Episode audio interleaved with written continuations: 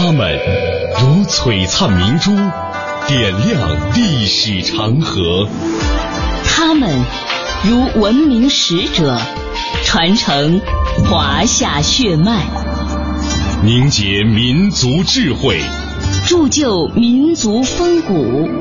请收听《香港之声》中华人物。品读中华人物，启迪智慧人生。各位听众朋友，大家好，我是谢哲。大家好，我是君阳。欢迎各位锁定中央人民广播电台香港之声数码广播三十二台的《中华人物》。在妇产科领域，林巧稚被誉为是生命天使、万婴之母、中国医学圣母等等。她和妇产科学的大家王淑珍一南一北，却并肩同行，同样为中国妇产科学事业做出了巨大的贡献。今天的节目呢，我们继续为您讲述林巧稚在行医路上的点滴。故事，一九四九年二月三号，解放军进驻北平。林巧稚在这一天的日记当中是这样写的：听说解放军进城了，忧的是一个病人跑了，他的伤口令人担心。很多人都说林巧稚一生中眼睛里只有病人。他说过一句著名的话：“我是一辈子的值班医生。”后来，林巧稚关闭了抗战中办了六年的私人诊所，重回协和。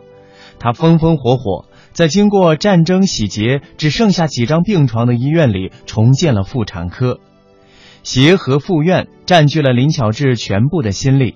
他说：“我是一个医生，医生的本分是治病救人，这就不难理解他没有参加开国大典。”而是在产房里静静守候着他的病人。开国大典刚结束，一场突如其来的鼠疫袭击了北京，仅仅四十天就迅速被扑灭。随后呢，政府又要求各医院为市民注射疫苗。林巧稚欣喜地发现，百姓的健康列入了政府工作日程。第二年五月，婚姻法又诞生了，这是新中国的第一部法，给予了女性平等的地位，女性能顶半边天，获得了从未有过的解放。多年以后，已是古稀之年的林巧稚出访欧洲的时候这样说。过去我以为西方的妇女比东方的妇女有很大的权利，可是真正的权利恐怕现在说起来，咱们中国的妇女还是比较高的。新中国医院不再只向有钱人开放，越来越多的平民女性走进了医院，各医院的妇产科都人满为患。于是林巧稚向当时的北京市市长彭真提议，建一所大型的妇产医院。彭真不仅接受了他的建议，而且请来请他来选址和设计布局。一九五九年，北京妇产医院落成。复旦大学历史系副教授高希、彭真女儿傅燕和林巧稚的学生回忆了林巧稚在工作中感人的点点滴滴。五十年代以后，他其实真正是看到了共产党和毛泽东所提倡的一切为劳动人民服务。共产党所关心的就是人民群众。那么，我觉得这一点从大的方向上跟林巧稚心中的目标是不谋而合的。他是为他觉得他的目标就是病人，共产党提到就是为人民群众和老百姓去服务。一九五二年，林巧稚在《打开协和窗户看祖国》中写道：“协和的窗户打开了，我受着阳光的沐浴，呼吸到了。”新鲜的空气。后来，林巧稚有了许多新头衔：中华医学会副会长、全国人大常委会委员、北京市政协副主席等等。他的知名度越来越高，但林巧稚还是最喜欢人家叫他林大夫。她是个非常执着、非常严谨、非常认真的个老太太，而且她那个爱心真是对对这些这些呃女人女女人吧。那真是倾心倾力，为了这些妇女，为了孩子。曾经听邓大姐说过一句话，就是说，说林大夫身上有一种特别的吸引力。林大夫看病人可跟任何人都不太一样，他一走到病人旁边去，他像对待自己的姐妹、同胞、孩子一样的关心。产科还要听胎心呢。胎心有有有有胎心听诊器了，可以听。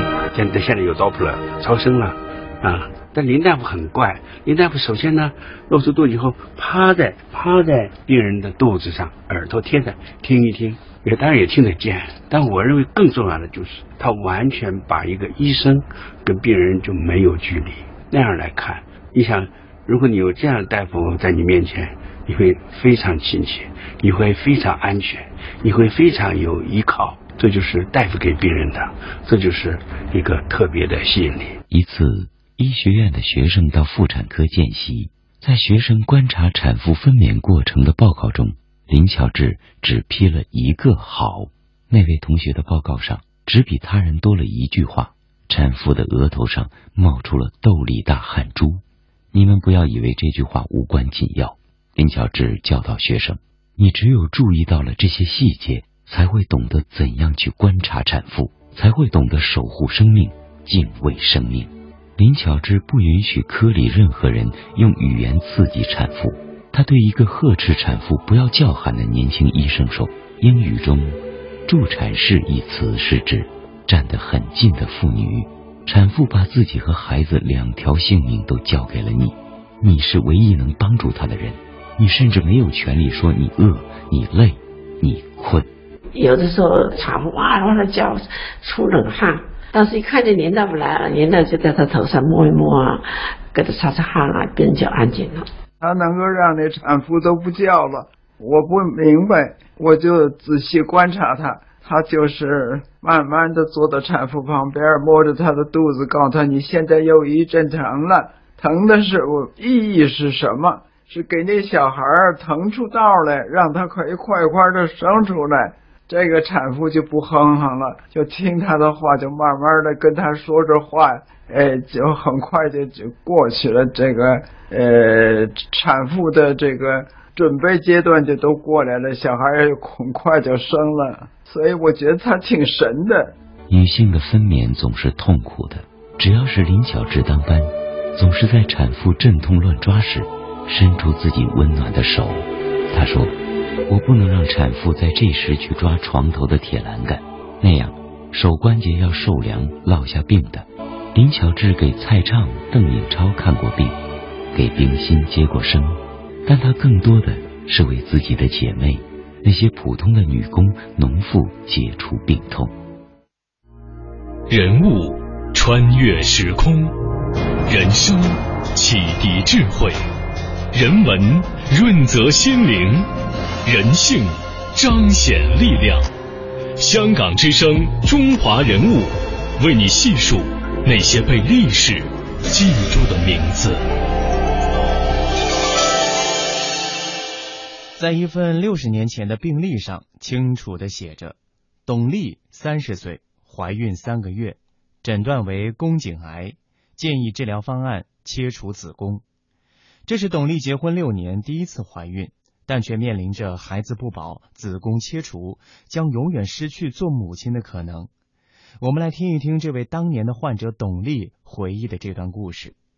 回家我就哭，后来家里就托人就打听哪个医院好，哪个大夫好，他们就提出了协和医院的那个林大夫比较有名，尤其对妇产科特别有名。那我就上那儿，就就挂他的号。那还那时候就选择就检指定非得叫林大夫治不可。手术前夜，林巧稚辗转难眠。晚上十一点钟的时候，林大夫上我病房去了。他说：“哎呀，为你的病，我头发都愁白了。现在我知道你家里人口很少，你丈夫还是一个独苗。我有我想法啊。”我想要给你保住一个孩子，但是我责任太大了，万一要出了差错是我的责任，我不应该给你保孩子。按照病理，按照情况，应该把子那个瘤子、子宫都取出去，孩子都取出去，保大人。把爱施予病人，把风险留给自己。林巧稚敢于这样做，绝不是感情用事。他发现董丽身上的肿物。和一般的恶性病变不一样，倒像是怀孕中良性肿瘤的一种特殊变化。这意外的发现让林巧稚更加谨慎起来。他请来其他科室的专家会诊，在他的坚持下，做出了暂不做子宫切除、继续观察的决定。不动手术了，但是你要听我的，每礼拜我要来会诊，来一次会诊，看你那瘤子发展怎么样，是慢呢是快。如果你在家里突然要是有有血了，那瘤子要流血了，哪管是夜里，你也要坐汽车来，赶紧来。在长达数月的时间里，林巧稚每逢周五就亲自为董丽做一次仔细的身体检查，用科学家敏锐的眼光严密注视着肿物的一举一动。就这样，一晃六个月过去了，董丽的产期渐渐临近。除了腹中的胎儿一天天长大，一切病变都没有发生。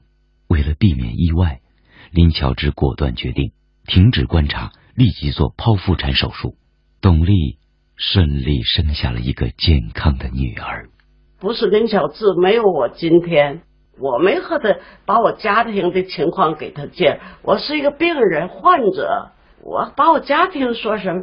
他怎么知道我家里这么少，很需要能有一个有一个小孩呢？为了纪念林巧稚，夫妇俩为女儿取名念林。做一个大夫的，不管是治你病啊，他对你的终身什么都为你都着想了。这样德高望重的大夫上哪儿找去？后来，董丽子宫颈处的肿块竟自然而然消失了。林巧稚确认，董丽所患的宫颈肿块。是一种特殊的妊娠反应，而不是恶性肿瘤。数年之后，这个罕见的病例被国际医学界确认为可随着孕妇妊娠过程而自动消失的退膜瘤。林巧稚说：“要时刻想着病人，医生要为病人的幸福着想，这是我们做医生应当尽到的天职。”人物穿越时空，人生。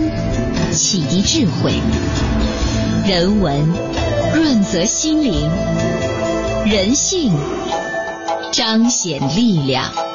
香港之声，中华人物，为你细数那些被历史记住的名字。林巧稚与周恩来夫妇、彭真全家的交往，使他对共产党人和新政府有了新的看法。他的思想动态被工作组敏锐地捕捉到。北京市副市长吴晗来到协和，亲自给林巧稚写了一百多页学习体会和思想小结。林巧稚在协和大会上代表教授发言，没有采用吴晗写的报告。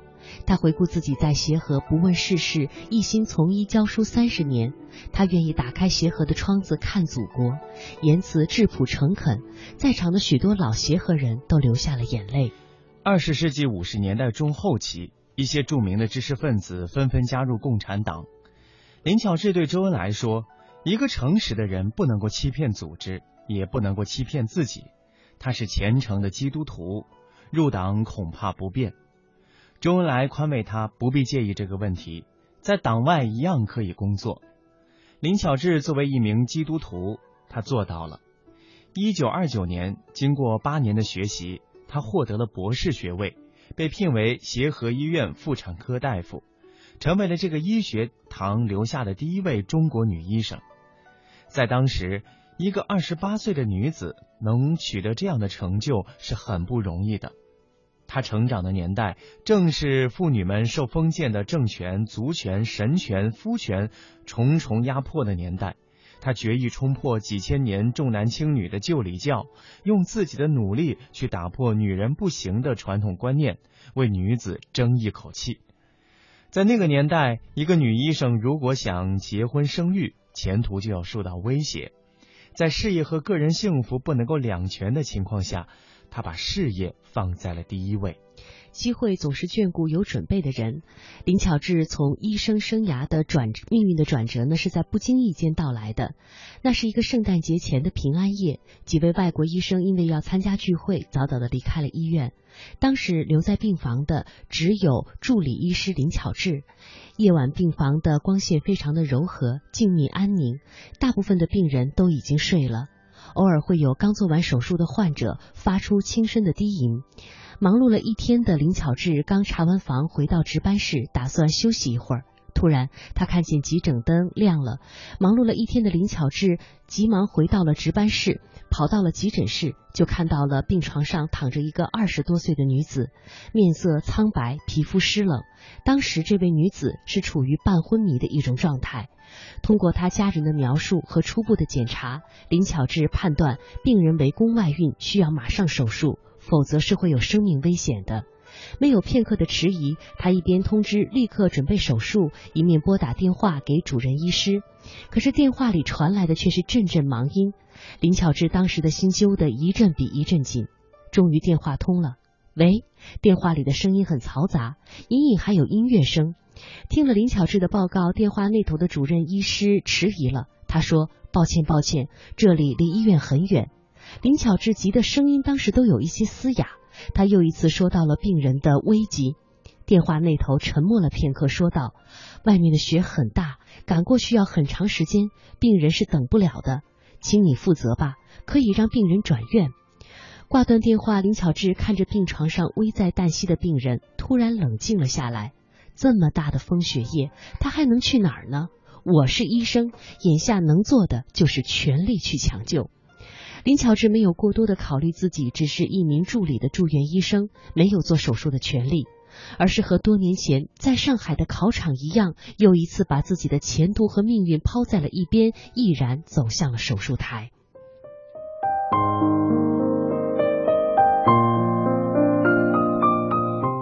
无影灯下，林巧稚站在手术台上，全神贯注，仿佛全世界都不存在了，眼睛里只有这一位病人。清创、整理、缝合、包扎，一切都进行的有条不紊。血压回升，体温回升，脉搏逐渐恢复正常，生命体征又重新活跃了起来。林巧稚的成功并不是凭借着幸运，在她拿起手术刀的那一刻，手术刀是炙热的，连带着她生命的体温，带着她多年刻苦学习的医术以及胸有成竹的自信。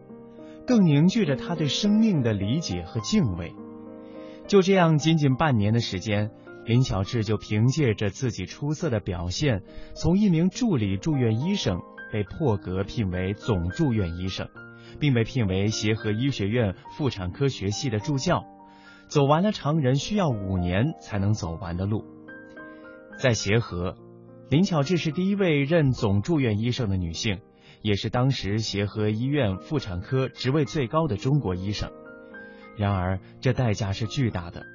林巧稚不仅医术高明，她的医德、医风、奉献精神更是有口皆碑。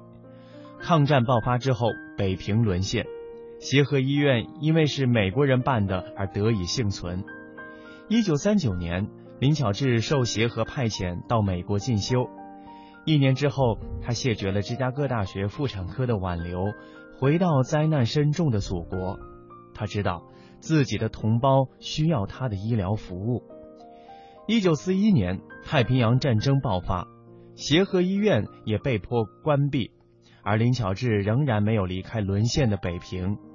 他在胡同里办起了私人诊所。当时来诊所看病的多半是过去没钱就诊协和的穷苦人。林巧稚有一个特殊的就诊包，里面总备着现钱。对贫病交困的这人家，他不收分文的医费，还予以资助。他将医生的救死扶伤、造福病人的宗旨演绎到了一个新的境界。有一天黄昏时分下起了雨，那一天的病人比平时少一些，诊所呢也就比平常早一些关门。刚关门不久，诊所门外就传来了急促的拍门声。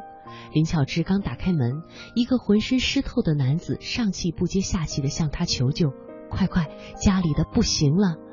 林巧稚没等他讲完，赶紧拿起了枕包，就冲进了滂沱的大雨当中。雨夜的路不好走，等他们赶到的时候，已经是午夜时分了。推开门，只见一个产妇躺在撤去了炕席的光炕上，一动也不动。林巧稚检查，发现孩子胎位不正，属于难产。林巧稚迅速采取了救护的措施，经过了一阵紧张的忙碌，孩子终于出来了。他长长的舒了一口气，疲劳的林巧稚想坐下休息一会儿，这才发现这户人家竟然没有凳子，真的是一贫如洗。看到这样的情形，林巧稚默默打开自己的旧枕包，拿出了几张钞票放在炕头，说道：“他太辛苦了，等他缓过来，你给他买点吃的补补。”没等那家人反应过来，林巧稚已经消失在了茫茫的雨夜当中。林巧稚曾说过：“作为一个医生，既然病人把自己的健康希望给了你，你就要尽心尽力，负责到底。”正是怀着这样的信念。在那动荡不安的日子里，林巧稚的诊所整整坚持了六年。六年里，在东塘子胡同十号的诊所，在病人的家中，在烈日当空的街道上，在夜色沉沉的星空下，人们总能见到他忙碌的身影。六年里，林巧稚共接诊上万余人，留下了八千八百八十七份档案。这八千八百八十七份档案不仅记录了病人的病史，更记录了一个个感人至深的故事，见证了一个个新生命、新希望的诞生。由于长时间的高负荷工作，林巧稚病倒了。这位毕生都在为保障妇女儿童健康而奋斗的医学家，躺在病床上依然没有停止工作。他曾说：“我一闲下来就会感到寂寞孤单。”生命就会完结。林巧稚开始记录自己一生的医学实践探索心得，妇科肿瘤，整整耗时四年，他终于完成了这部五十万字的专著。然而书完成了，林巧稚却走了。人物穿越时空，人生启迪智慧，人文。润泽心灵，人性彰显力量。香港之声，中华人物，为你细数那些被历史记住的名字。今天我们带您一起走进了中国妇产科学的主要开拓者之一林巧稚。一九六四年，刚刚大学毕业的郎景和被林巧稚选中，他成为了协和妇产科的一名男大夫。从医以来，郎景和一直记得林巧稚的教诲。这个桌子是林大夫的，这是林大夫，这是完全林大夫，这个年龄差不多跟我。哦，是吗？嗯，你看现在没有了。对，这这个这这林大夫的，这林大夫，你看这这这，原来这个椅子也是林大夫的，这个不是，那木头，我再做给做坏了，我我这是文物我得保护。那那林大夫，因为那个身体比较轻盈啊，他这么一转，他往后仰，他那个那个木头椅子也很好的。这以下是林大夫的，后来我放不下东西了嘛，我这这上面是我打的，这这都这这这都是林大夫，这桌子很好，这桌子很好。医生是要走到床边去才能恢复。才能找到尊严。这个尊严是谁的尊严呢？是病人的尊严，也是医生的尊严。什么叫病人尊严？啊，大夫来看我了，我们能说话，我能把我的愿望、我的想法告诉他。这你是病人，你是尊严，你不是个机器。同样的，我一个医生在床边去，我跟你病人对话，我是你的，我是你的大夫，你是我的病人，我们俩是虽然是平等的。我现在要为你服务，这就是尊严，你的尊严，我的尊严。希望我们的年轻大夫不要忘了这个尊严。今天，当中国在十三亿人口的压力下艰难前行的时候，人们常常会提起半个世纪前的马寅初和他的新人口论，但很少有人知道，那时还有一个人提出了类似的理念，就是林巧稚。一九五二年，有关部门从维护女性健康出发，颁布了限制节育和限制人工流产的规定，在理论和实践上。执行了一条不成文的鼓励生育的政策。作为妇产科大夫的林巧稚，同样为了维护女性健康，提出节育的观念。他认为，女性的生育期太长，生育过多过密，会影响母子健康。一九五六年的时候，林巧稚和上海的妇产科大夫，还有全国的一些北京的妇产科大夫，他们就一大家就提出来一个，就是说。要保障人民的呃卫生，呃就保障人民的人民群众的健康，提高人民的健康生活水平。所以他提出来一个就是说，怎么样来避孕，提高避孕措施和呃晚育的思想。林巧稚反对人工流产，因为人工流产对女性的身体有极大的伤害，同时影响优生。他完全是从他的医学家的本性出发，医学家关爱病人和助长科学，啊，提倡科学研究这个本性出发的。今天，计划生育已是一项基本国策，但人们也许不知道，中国口服避孕药的标准剂量是林巧稚领导的避孕药具科研小组制定的，而这个小组的研究开始于上世纪六十年代。这个小组还与北京妇产医院合作研制成功了北京型宫内节育环，避孕效果很好，后来在全国推广。林巧稚一生留下的文字并不多，这几本读物通俗易懂。这位中国妇产科学的奠基人很注重科普，他认为让千家万户拥有科学基本知识是最重要的。当中国从劫难中走出，迎来了一九七八年科学的春天的时候，林巧稚却倒下了。这一年，他得了脑血栓，一病不起。这位为保障妇女儿童的健康、提高生产和生命的质量而奋斗的科学家，这时却开始了一部大书的写作——妇科肿瘤。他在轮椅上，病床上。用四年完成了这部五十万字的专著，这是他一生奋斗的最后努力。因为妇科肿瘤曾经让他看到多少人生的痛楚，戕害过多少女性的生命。书完成了，林巧稚却走了。一九八三年四月二十二日清晨，林巧稚在昏睡中发出一语，急促的叫喊：“产钳，产钳，快拿产钳来！”他慢慢的平息下来，过了一会儿，他的脸上露出一丝微笑。又是一个胖娃娃，一晚上接生了三个，真好。这是林巧稚留下的最后的话。中华人物被历史记住的名字，今天为您介绍的是中国妇产科学的主要开拓者之一。北京协和医院第一位中国籍妇产科主任，以及第一届中国科学院唯一的女学部院士林巧稚，也欢迎各位在每天晚上的七点三十分收听《中华人物》的重播。